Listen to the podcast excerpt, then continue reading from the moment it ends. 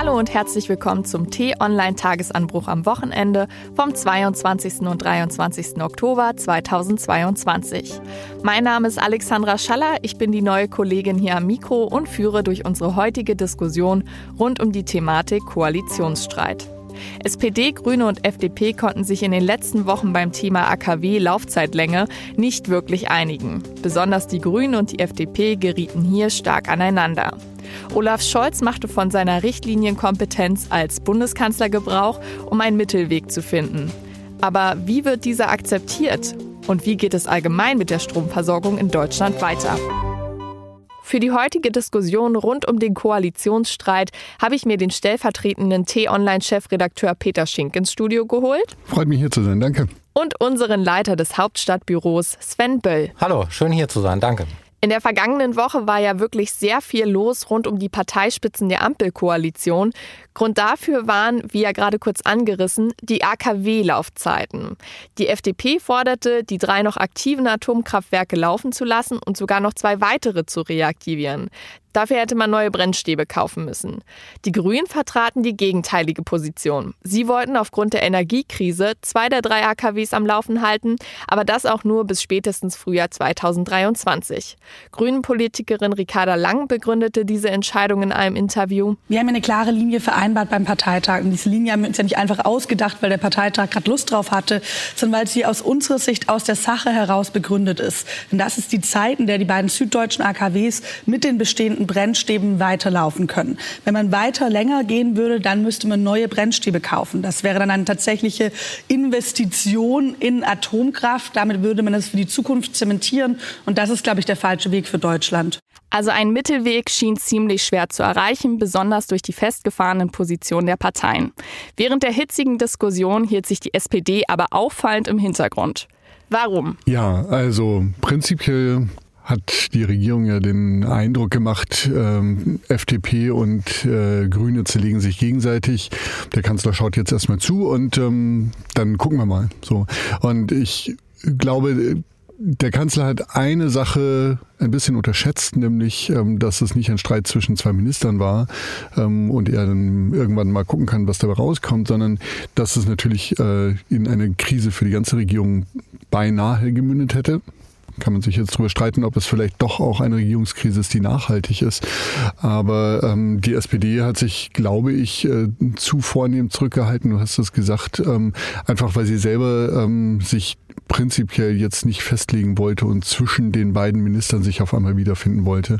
Ähm, und ähm, Christian Lindner und Robert Habeck haben gemacht, was sie für richtig hielten, um am Ende dann festzustellen, dass das wohl am Ende doch nicht ganz der richtige Weg war. Die SPD war auch immer für den Atomausstieg, aber es war der SPD nie so wichtig wie den Grünen. Für die Grünen ist es ja Teil ihrer Gründungsgeschichte. Sie sind ja aus der Anti-AKW-Bewegung mit entstanden.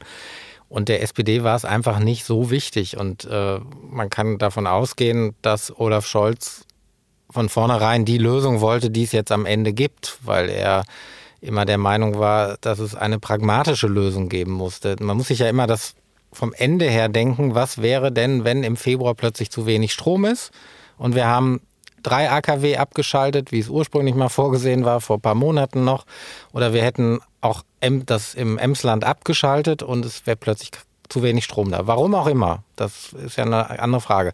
Dann wäre es immer der Regierung auf die Füße gefallen und damit auch am Ende dem Kanzler. Und ähm, Deswegen hat Olaf Scholz immer gesagt, ich muss das tun, was notwendig ist, damit ich hinterher erklären kann, wir haben alles getan. Das ist dann die wahrscheinlich am Ende die relativ simple Erklärung dafür, warum es so gekommen ist. Also was mich ja gewundert hat, als ich die, die Entscheidung von äh, Scholz mitbekommen habe, waren die Reaktionen von Grüne und FDP und vor allem von äh, Christian Lindner. Denn der hat die Entscheidung sofort abgenickt. Das hat er nach der Entscheidung von Scholz gesagt. Äh, wir sind in einem Energiekrieg. Und ich bin äh, froh, dass wir äh, jetzt für diesen Winter alles an Stromerzeugung aus Kohle und aus Kernenergie am Netz haben. In der Tat, das war ein Prozess in den letzten Monaten, der war sehr schwerwiegend. Äh, am Anfang gab es gar kein Verständnis für überhaupt nur ein Kernkraftwerk. Am Ende sind jetzt befristet für diesen Winter alle drei Kernkraftwerke am Netz. Und das ist eine gute Nachricht, denn wir äh, stärken die Stabilität der Stromnetze und wir senden Signale aus, die auch den Preis äh, am Strommarkt reduzieren können. Und das wendet Schaden von unserem Land ab. Das war Lindner nach der Entscheidung. Und ich habe mich natürlich gefragt, weil er wollte am Anfang die drei Atomkraftwerke laufen lassen und dann noch zwei zusätzliche mit neuen Brennstäben versorgen und auch zum Laufen bringen. Warum wurde die Entscheidung jetzt plötzlich ähm, ja, so leicht hingenommen? Naja, also man muss ja immer unterscheiden, man stellt ja in der Politik nie Forderungen auf nach dem, was man will, sondern wenn ich X will, muss ich immer X plus 5 oder X plus 10 fordern, damit ich am Ende X bekomme. Christian Lindner war relativ hoch auf den Baum gestiegen. Das war sein Problem. Also er hatte sehr, sehr viel mehr gefordert, als eigentlich am Ende aus, er ist ja ein erfahrener Politiker, er wusste, dass es mit den Grünen auf keinen Fall zu machen ist, dass wieder neue AKW ans Netz gehen, sondern dass das Maximale vermutlich sein wird, dass eben diese drei weiterlaufen. Was unverständlich ist, ein bisschen politisch strategisch aus seiner Sicht, warum er so hoch auf den Baum geklettert war. Ein bisschen niedriger hätte es, glaube ich, auch getan.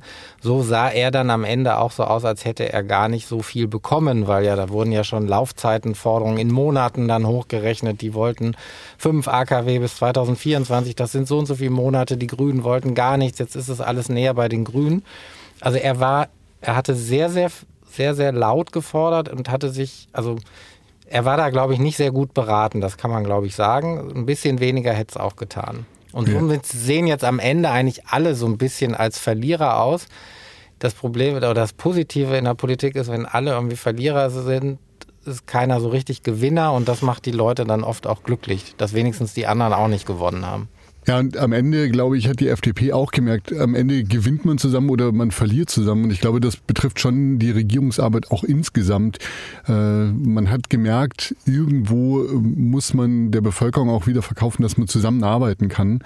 Ähm, ansonsten ähm, macht so eine Koalition dann irgendwann auch gar keinen Sinn mehr. Und die FDP hat sich dann glaube ich, sehr schnell entschieden, das ist jetzt der letzte Moment, wo man noch einschwenken kann. Ähm, und hätte Lindner jetzt weiterhin Kritik geübt, ähm, dann wäre es auch irgendwann schwierig geworden, äh, weiter zu regieren.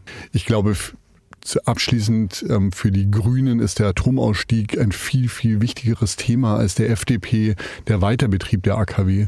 Und ähm, das hat Lindner jetzt, glaube ich, am Ende auch gesehen. Vielleicht noch zwei Gedanken dazu. Also keiner, weder SPD noch Grüne noch FDP konnten es geschehen lassen, dass die Koalition platzt. Keiner der drei Koalitionspartner hat ein Interesse an einem Platzen der Koalition. Das sagen die auch alle. Weil was soll denn dann, wer hätte denn Verständnis dafür, wenn die am Ende sagen, wegen sechs Wochen länger oder ein AKW mehr für ein paar Monate haben wir uns jetzt hier zerstritten und können nicht mehr gemeinsam regieren in der schwersten Krise seit dem Zweiten Weltkrieg. Da hätte niemand für Verständnis, davon würde niemand profitieren und deswegen war klar, wir müssen uns hier einigen. Und vielleicht noch ein zweiter Gedanke.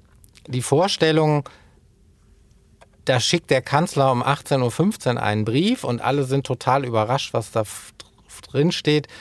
Die ist, glaube ich, nicht vollumfänglich richtig, sondern das ist natürlich vorher wussten die, was, ähm, was der Kanzler ihnen schreibt. Und es gibt ja sogar auch Hinweise darauf, dass sogar vor dem Grünen Parteitag schon es diese Einigung implizit gab. Und Robert Habeck ist es sicherlich auch kein Zufall, dass Robert Habeck das ja dann am Montagabend auch noch relativ schnell abgenickt hat. Also das war zum Teilen auch eine Inszenierung. Du hast gerade schon äh, mir perfekt den Ball zugespielt. Und zwar geht es jetzt um die Grünen. Das hättet ihr euch vielleicht denken können, weil zuvor habe ich über die FDP geredet. Denn den Grünen fällt es irgendwie ein bisschen schwerer, sich mit dieser Entscheidung abzufinden, habe ich das Gefühl gehabt. Denn ähm, ich habe hab euch davor ja einen Ton von Ricarda Lang vorgespielt. Die hat nämlich ähm, nach der Entscheidung bei Twitter geschrieben, das AKW Emsland ist für die Netzstabilität nicht erforderlich. Entsprechend halten wir den Weiterbetrieb für nicht notwendig notwendig. Der Kanzler hat nun von seiner Richtlinienkompetenz Gebrauch gemacht. Wir werden dazu Gespräche führen. Das klingt natürlich sehr kritisch, aber anders hat dann, wie du gerade gesagt hast, Robert Habeck reagiert. Der hat nämlich in einem Interview gesagt, es ist eine unübliche Lösung einer verfahrenen Situation und insofern ein Vorschlag, der uns rausführt aus dieser verfahrenen Situation. Ein Vorschlag, der mit der richtigen Kompetenz des Kanzlers die maximale Autorität einbringt und ähm, deswegen einen Weg weist. Ich will für mich sagen, auch ein Vorschlag, mit dem ich arbeiten kann, mit dem ich leben kann und den ich jetzt ähm, bewerbe, auch zu folgen. Ja, ich glaube, bei den Grünen ist wirklich essentiell, der Atomausstieg ist urgrünes Thema. So, und das weiß auch die Grünen-Spitze und bei allem Pragmatismus ähm, wäre der Atomausstieg insgesamt in Frage gestellt, dann würden sich die Grünen auch als Partei insgesamt für einen Großteil ihrer Basis in Frage stellen. Ähm, und auf der anderen Seite ist eben Politik auch immer Pragmatismus und ich glaube, dass eigentlich der Kompromiss etwas ist, womit äh, die Grünen-Spitze sehr gut leben kann, weil der Atomausstieg, wenn das jetzt das letzte Wort ist, bleibt um dreieinhalb Monate verzögert. Wenn man jetzt mal die Geschichte der Atomenergie in Deutschland anguckt, dann sind dreieinhalb Monate nicht viel. Es werden keine neuen Brennstäbe gekauft. Die Atomkraftwerke sind in Deutschland damit Geschichte und ich glaube, das ist etwas, was die Grünen als den großen Erfolg ihrer Parteigeschichte auf jeden Fall verbuchen können. Und dass wir einen Krieg in der Ukraine haben und dass sich die Menschen Sorgen machen um die Energieversorgung, ähm, das ist etwas, dem mussten natürlich auch die Grünen Rechnung tragen. Deswegen glaube ich auch, ähm, dass die Grünen mit diesem Kompromiss wirklich sehr zufrieden sein können. Ähm, und letztlich natürlich ähm, das, was dem Entgegenstand der Grünen Parteitag war. Ähm, und wenn man so will, ja, die, die Stimme aller Grünen ja auch repräsentiert. Und natürlich die Grünen auch ganz hart da an der Sache diskutieren, weil sie wissen, dass es um ihre eigene Glaubwürdigkeit geht. Die Gefahr bestand halt jetzt für die Grünen darin, dass aus Überzeugung und aus Historie, Anti-AKW-Bewegung, dass daraus Ideologie wird. Also, wenn Sie jetzt durchgesetzt hätten, dass alle drei AKW, die es noch gibt, zum 31.12. vom Netz gehen, was mutmaßlich dazu geführt hätte, dass wir dann über den Winter französischen Atomstrom importiert hätten und womöglich nicht genug Strom gehabt hätten, das wissen wir nicht, aber es wäre möglich gewesen dann hätte das keiner verstanden. Und dann hätten die Grünen sich auch geschadet, weil sie ja immer noch darunter leiden, dass andere Parteien sie gerne als Ideologen darstellen. Und das Ziel von Robert Habeck und Annalena Baerbock war ja vor einigen Jahren, als sie die Partei übernommen haben, sie im Prinzip zu entideologisieren und nicht mehr diese ähm, dieses ideologisch, wir machen Veggie Day und äh, Benzin 5 Mark und äh, völlig losgelöst von der Lebenswirklichkeit der Menschen. Das ist ja so, auch so ein grünes Trauma, dass sie, äh, dass sie dann immer in Umfragen ganz toll dastehen, aber an Wahltagen nicht so gut abschneiden, weil dann doch vielleicht viele denken, na ja, vielleicht dann doch nicht die Grünen.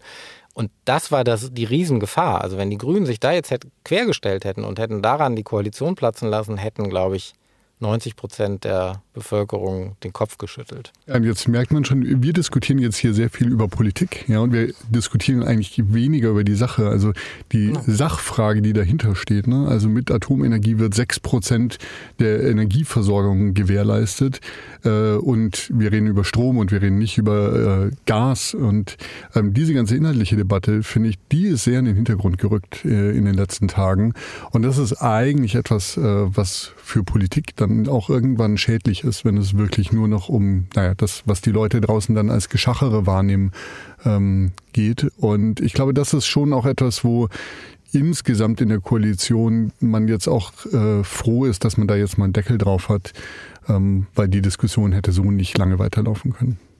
Okay, ihr habt das jetzt so ähm, klingen lassen, dass die Koalition jetzt wieder gut miteinander kann, nachdem ja diese Entscheidung gefallen ist? Oder wie nehmt ihr das jetzt aktuell wahr, nachdem diese AKW-Entscheidung vom Tisch ist? Also ich kann mich da nur wiederholen. Die müssen zusammenarbeiten und zusammenhalten, weil dafür das, es gibt also es, nichts ist alternativlos, aber es gibt keine ernsthafte Option, diese Koalition platzen zu lassen. Und ob da dass da nicht mehr dieses Friede, Freude, Eierkuchen, Aufbruchskoalition, Fortschrittskoalition, wir machen alles anders, dass davon, was sie mal vor einem Jahr, als sie Koalitionsverhandlungen geführt haben, äh, proklamiert haben, dass davon nicht mehr allzu viel übrig ist, ja, das stimmt, aber die Alternative ist nicht, jetzt hier jahrelang hauen und stechen zu machen und nichts zu tun, weil dafür hätte niemand Verständnis. Und dafür, also eine Koalition, die sich nur gegenseitig behagt und nichts mehr inhaltlich voranbringt, die wird auch nicht wiedergewählt. So, das können, kann die FDP von der schwarz-gelben Koalition zwischen 2009 und 2013 wunderbar berichten. Also es gibt dazu keine ernsthafte Alternative. Wie hast du das wahrgenommen, Peter? Ich habe vor allem wahrgenommen, dass, glaube ich, jetzt in der Koalition alle wieder sehen müssen, wo denn eigentlich die äh, Themen sind, mit denen man glänzen kann. Also wofür steht denn diese Koalition? Diese Koalition steht zum Beispiel dafür, äh, dass sie gesagt haben, sie wollen 400.000 äh, Wohnungen pro Jahr bauen, ähm, wo sie jetzt sehen, das schaffen sie nicht und so. Und ich glaube, ähm, das ist etwas, was in den nächsten Monaten für die Koalition schon auch noch gefährlich wird, ähm, dass sie sehen müssen, wo sind denn eigentlich die Themen, wo sie als Koalition wirklich gewinnen können. Ähm, und letztlich ähm, geht es dann schon wieder hart drum, was steht in diesem Koalitionsvertrag, den sie geschlossen haben, eigentlich drin.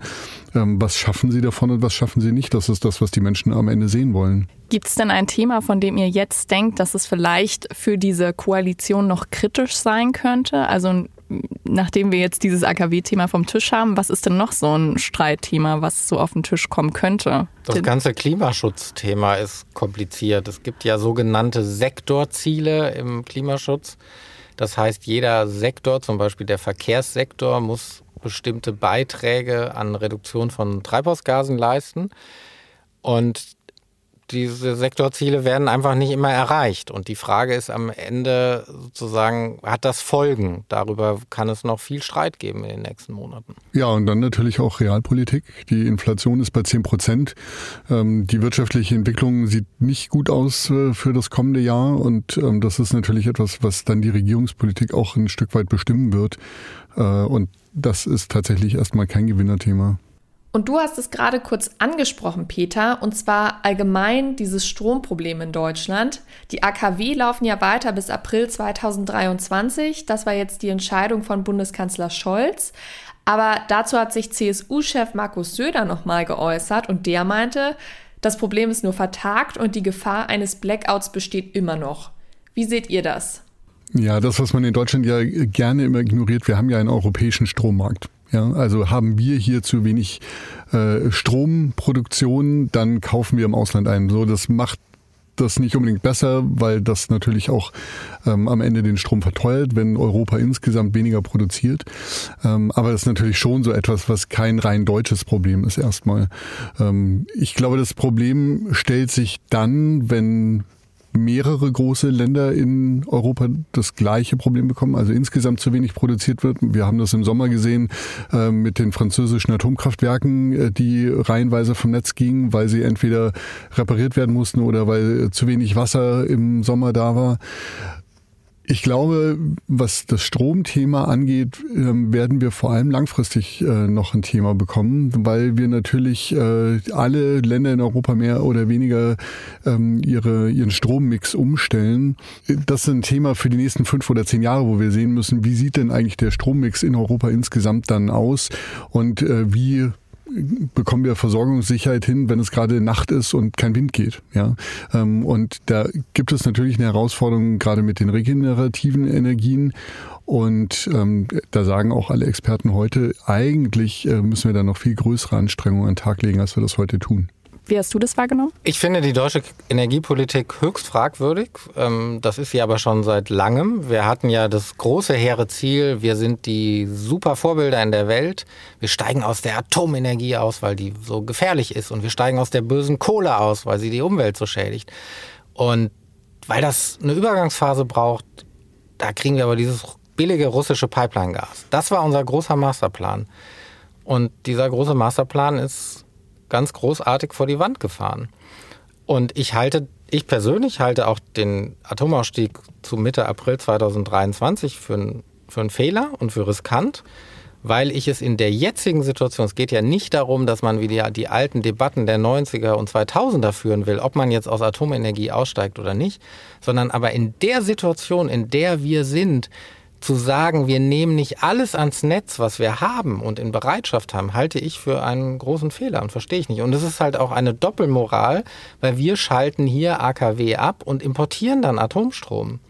Und ähm, wie gesagt, also auch bei dem Atomthema so zu tun, als sei das ein nationales Thema. Also es gibt in Frankreich AKW, die stehen 30 Kilometer vom Saarland entfernt. Es gibt in Tschechien AKW, da kommt dann unser Atomstrom her. Ob die Welt sicherer wird, darüber kann man lange streiten. Aber ich halte das in der jetzigen Situation für einen Fehler und ähm, man kann nur hoffen, äh, dass ich Unrecht behalte und dass es alles gut geht. Aber ähm, dass wir überhaupt diese Debatte führen, ist für mich nur sehr schwer nachvollziehbar.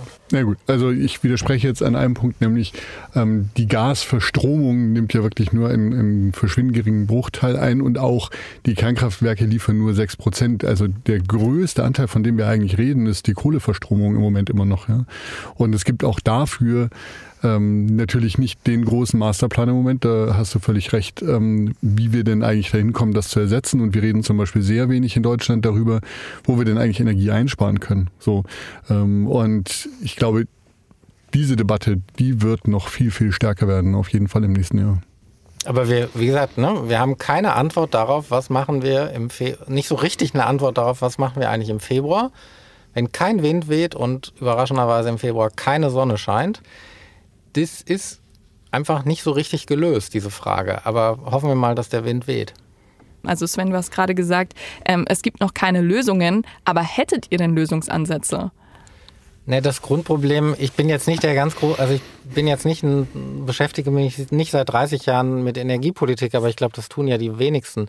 Das, das Problem von Erneuerbaren ist ja, dass sie, dass es wunderbar ist im Sommer, an einem, an einem Sommertag, wo die Sonne strahlt und es weht auch ein bisschen der Wind haben wir einen sehr, sehr hohen Anteil an Erneuerbaren. Das Problem ist halt immer, wir brauchen diese sogenannte Grundlast ja im Netz. Und was ist, wenn, wenn es schattig ist und kein Wind weht? Und deswegen brauchen wir ja diese Grundlast. Da war ja mal die Idee, dass wir das vor allem über Gaskraftwerke dann machen. Ich, mein Punkt ist ja nur, weil ich den Eindruck habe zumindest, dass keiner so die richtig befriedigende Antwort auf all diese Probleme im Moment hat, sage ich ja nur, finde ich es fragwürdig, dass man sich in dieser unsicheren Situation leistet, dass wir dann sagen, ja, dann schalten wir halt AKW, die grundsätzlich noch funktionieren und die jetzt auch nicht die schlechtesten in der Welt sind, ab. Das ist ja nur mein Punkt. Also ja. wa was, was ist, wenn wir, wenn wir 2040 zurückblicken, ist, werden wir dann sagen, es war aber damals echt ein Fehler, dass wir noch zwei Jahre länger unsere AKW haben laufen lassen? Ja, also Sven, eine Sache, über die man, glaube ich, schon grundsätzlich nochmal reden muss, ähm, ist, warum schalten wir denn Atomkraftwerke überhaupt ab? Also ja. Greta Thunberg war ja jetzt die prominenteste genau. Genau. Äh, Befürworterin auf einmal für lass die Atomkraftwerke doch weiterlaufen. So, aber nochmal, ich glaube, man muss sich klar sein, warum schalten wir Atomkraftwerke ab? Weil es eine Hochrisikotechnologie ist, die wir nicht mehr im Land haben wollen. So. Und ich stimme dir nur ein Stück weit zu. Natürlich ist es, kannst du jetzt sagen, es ist eine Doppelmoral, wenn wir jetzt den äh, Atomstrom aus Frankreich einkaufen. Ja, bin ich total bei dir.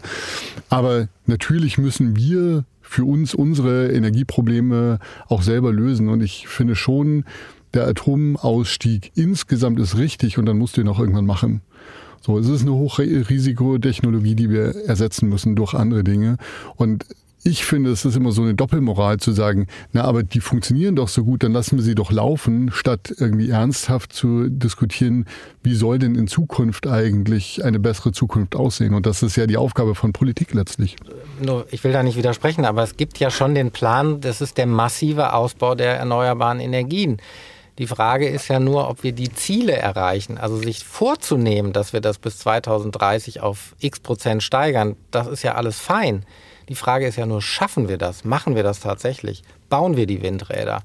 So, das, das ist ja der Punkt. Ja, und das ist auch Aufgabe von Politik, einen Plan B zu haben zu sagen, wenn wir die Ziele nicht erreichen, was machen wir denn dann? Ja, ja das stimmt. So darüber muss bin, man reden. Ich bin ein Gegner davon, immer zu sagen, die da oben, die müssen das alles regeln. Nein, am Ende sind wir alle diese Gesellschaft. Und es sind nicht die Politiker, die dann dagegen demonstrieren, wenn Windräder auf irgendein Feld gebaut werden, was in der Nähe von einem Dorf ist. Es sind die Menschen, die in diesem Dorf wohnen. Also es ist jetzt zu einfach wieder zu sagen, ja, ja, die Politik, das sind am Ende wir anders. Die Landschaft wird anders aussehen, wenn wir mehr Windräder haben. Es, es fängt bei jedem von uns an. Das wolltest du damit sagen. Genau. genau. Naja, es ist ja auch schon ähm, eine schöne Sache, wenn man eine Solaranlage auf sein Dach setzen könnte, aber die sind für viele ja auch noch unbezahlbar. Also da ist natürlich auch Ja, so da, so. da, können wir gerne mal einsteigen. Ne? Also ich äh, oute mich jetzt, ich habe eine Solaranlage auf dem Dach, die war tatsächlich teuer. Und was mich dann hinterher vor allem geärgert hat, als ich festgestellt habe, wie wenig man bekommt als Privatmensch, wenn man diesen Strom dann einspeist ins Netz. So, und dann habe ich mit einem Freund in den Niederlanden diskutiert, der mich ausgelacht hat, der gesagt hat, naja, wenn ich als Privatperson Solarenergie ins Netz einspeise, dann bekomme ich das gleiche Geld, was ich auch äh, bezahlen muss, wenn ich Strom aus dem Netz rausnehme. So, und ich dachte mir, ja, warum ist das eigentlich nicht so bei uns? Dann hätten wir sofort eine komplett andere Diskussion und jeder würde sehr gerne Solarzellen auf sein Dach bauen. Und ich glaube, das ist dann schon Politikversagen, wenn man es nicht schafft, in der Politik Hebel zu finden, damit sich in der Gesellschaft etwas ändert, weil man eben natürlich als Politik auch steuert. Ja. Das Problem ist einfach, dass wir am Anfang die Erneuerbaren so hoch subventioniert haben, dass das irgendwann einfach sehr, sehr teuer wurde. Ne? Das gehört halt dann auch, ist ein Teil der Geschichte. Also ich genau, wir haben die falschen recht, Hebel am Ende recht, gehabt. Aber wir ja. haben auch äh, wir zahlen immer noch, also die EEG-Umlage, die Erneuerbare Energienumlage, die war ja auch deswegen so hoch, bevor sie abgeschafft wurde oder bevor sie anders finanziert wurde, ähm, weil wir so viel Erneuerbare hatten und das relativ teuer war und es eine, eine Mindestzusage gab für einen Strompreis. Wobei nach, äh, nachträglich gesehen die EEG-Umlage natürlich ein Witz ist gegen das, was wir jetzt im Moment an Klar. Teuerung sehen. Ne? Also ich glaube auch bei uns werden oft Debatten geführt um Dinge, die so schlimm gar nicht sind, aber wir führen eben gerne Debatten. Also man kann schon sagen, wie du gerade meintest, es fängt bei dem, bei dem kleinen Bürger an oder bei der kleinen Bürgerin. Aber natürlich spielt die Politik da auch mit rein. Das, das wolltest ja, du doch eigentlich. Ich wollte ja gar nicht jetzt allein äh, irgendwem die Schuld geben. Ich finde halt nur, dass es immer zu einfach ist zu sagen, ja, ja, die Politik macht. So. Ja, ich glaube, Politik muss in der Gesellschaft den Rahmen setzen, den gesetzlichen Rahmen, über die man Dinge steuern kann. Ja, also ich bin total bei dir, dass natürlich ähm, alles immer bei uns selbst anfängt und wir selber als Gesellschaft auch ähm, Dinge bewegen können und müssen. Aber am Ende ist es schon die Politik, die einen gesetzlichen Rahmen vorgibt und die dadurch Dinge steuern kann. Okay, also Gesellschaft und Politik müssen gut zusammenarbeiten, damit wir diese, diese Problematik, die immer noch besteht, ähm, auch in Zukunft so umsetzen können, vor allem im Bereich erneuerbarer Energien. Ähm, und nochmal, um auf diese Thematik des äh, Koalitionsstreits zurückzukommen, ähm, hat die SPD das, das glaube ich, ganz gut gelöst. Sie haben einen guten Mittelweg gefunden, um auf beide Forderungen von FDP und Grünen einzugehen. Und diese Spannung zwischen den Parteien wird wohl noch ein bisschen bestehen bleiben, auch bei zukünftigen Entscheidungen. Aber ähm, vielleicht kann man sich in Zukunft auch ein bisschen weniger und auch ohne Richtlinienkompetenz entscheiden? Oder denkt ihr, dass Bundeskanzler Scholz nochmal seine Richtlinienkompetenz rausholt? Ich glaube, vor allem Grüne und FDP werden glücklich sein, wenn der Kanzler nicht wieder die Richtlinienkompetenz aus dem Hut zaubern muss. Ähm, der Kanzler ist äh, letztlich in der Wahrnehmung der große Gewinner. Ja, Papa hat es gerichtet. Ähm, und letztlich, glaube ich, geht es vor allem darum, äh, dass diese Regierung ähm, Lösungen für das Land findet. Und ähm, dafür braucht es vor allem Leute, die, glaube ich, inhaltlich an der Sache arbeiten und nicht in öffentlichen Darstellungen ähm, versuchen, irgendwie das Beste für sich rauszuholen. Und das würde ich mir tatsächlich von dieser Regierung wünschen. Und ähm, ich glaube, das wünscht sich am Ende auch ein Robert Habeck und ein Christian Lindner jetzt, weil sie jetzt äh, mal gesehen haben, was passiert, wenn sie sich öffentlich streiten und nicht einigen können. Lieber Peter, lieber Sven, ich danke euch für dieses interessante Gespräch und für die wirklich gute Diskussion. Ich hoffe auch, dass es Ihnen, liebe Hörerinnen und Hörer, gefallen hat. Wenn ja, dann abonnieren Sie doch gern den Tagesanbruch-Podcast, dann verpassen Sie keine Folge. Bei Spotify geht das zum Beispiel auch über den Folgen-Button und über die Glocke. Oder wenn Sie Podcasts gerne über YouTube anhören, sind wir jetzt auch dort mit einem eigenen Channel vertreten. Den Link dahin finden Sie nochmal in den Show Notes dieser Folge. Anmerkungen und Kritik können Sie mir auch gerne an podcasts.t-online.de schreiben. Und auf den nächsten Tagesanbruch am Montag, da freue ich mich natürlich auch schon und auf die Diskussion am nächsten Wochenende, die dann aber wieder meine Kollegin Lisa übernehmen wird. Bis dahin, danke fürs Zuhören und auf Wiedersehen. Vielen Dank. Tschüss. Ja, hat mir Spaß gemacht. Danke.